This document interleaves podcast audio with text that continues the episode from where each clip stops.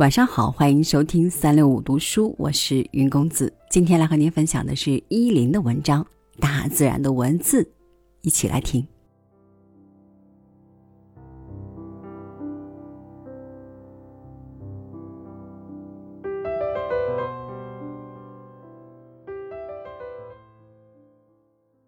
你很早就认识了字，并且毫不费力的读出了街上的随便哪一块招牌。你不会跑到理发馆里去买药，也不会跑到药房里去理发。如果人们不陪你，你也会很容易的找到路，只需要给你正确的地址、街名和门牌号码。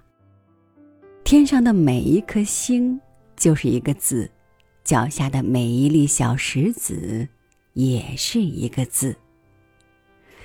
文字真是好东西。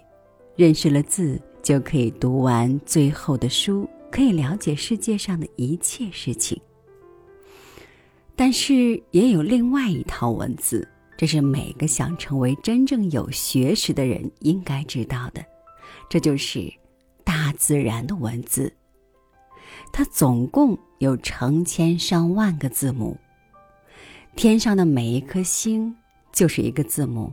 你脚下的美丽小石子也是一个字母。对于不认识这一套文字的人来说，所有的星全是一样的东西，而有些人却认得许多星的名字，并且可以说出它跟别的星有什么分别。就像书里的话是用字母组成的一样，天上的星也组成星座。从古以来，当水手们需要在海上寻找道路的时候，他们就去看那星星写成的书。你知道，在水面上，船只是不会留痕迹的，那么也没有什么写着“由此往北”的有箭头的指路牌。但是水手们并不需要这样的指路牌，他们有带鳞针的罗盘，磁针永远指着北边。即使他们没有罗盘，他们也照样迷不了路。他们朝天望望，在许多星座当中找到了小熊星座，在小熊星座当中找到了北极星，有北极星的那边就是北边。云也是天空大书上的文字。它不但讲现在的事情，而且讲将来的事情。在天气最好的时候，根据云可以预测出雷雨或者阴雨。有时候在炎热的夏季，天空远远耸立着一座白色的云山，从这座云山向左右伸出两个尖头，山变得像铁匠铺里的铁砧了。飞行员知道粘状云是雷雨的预兆，应该离它远一些才好。如果在它里面飞行，它会把飞机毁掉。在那里的风就是刮的那么有力。天空的使者鸟也会教给那些留心观察它们的人许多本领。假如燕子在空中飞得很高。看去很小很小，那就会有好天气。白嘴鸭飞来说：“春天已经来到大门口了。”而飞走的鹤不用日历就可以告诉人们，热天已经过去了。太阳光还是很热的，是个平静晴朗的日子。这时候，从远方传来奇怪的不安的声音。好像有人在高空互相呼应着，声音越来越高，越来越近。凝视天空，终于可以勉强分辨出一张模糊的蜘蛛蛛网，就像给风吹着似的。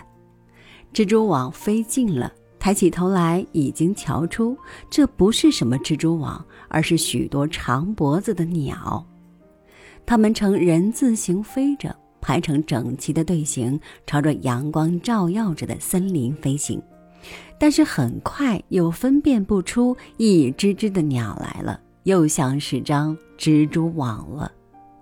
一转眼功夫，连蜘蛛网也无影无踪了，它们好像融化在天空里一样，只有那声音从远方传来，好像在说：“再见，再见，明年春天见。”阅读《天空》这本大书，可以了解许多新奇的东西，连我们脚底下的土地，在会读它的人看来，也是一本很有趣的书。现在在建筑工地上。挖土工人的铁锹碰到了灰色的石头，在你看来，这不过是普通的石头；可是懂得大自然文字的人看来，它并不普通，它是石灰石，它是从碎贝壳变化而成的。你知道，贝类是海洋里的居民，可是，在很古的时代，这个现在是城市的地方，曾经是一片汪洋大海。有时候你在森林里走，忽然看到树林当中躺着一块很大的花岗石块，上面披着青苔，就像披着毛皮一般。它是怎样到这儿来的呢？谁有这样大的力气把这么大块的石头搬到森林里来呢？而且它又是怎样穿过茂密的森林的呢？谁如果认识大自然的文字，就会立刻说出这叫做飘砾，它不是人搬来的，而是冰搬来的。这些冰川从寒冷的北方爬过来，沿路把岩石砸碎，并且把碎下来的碎石块带着一起走。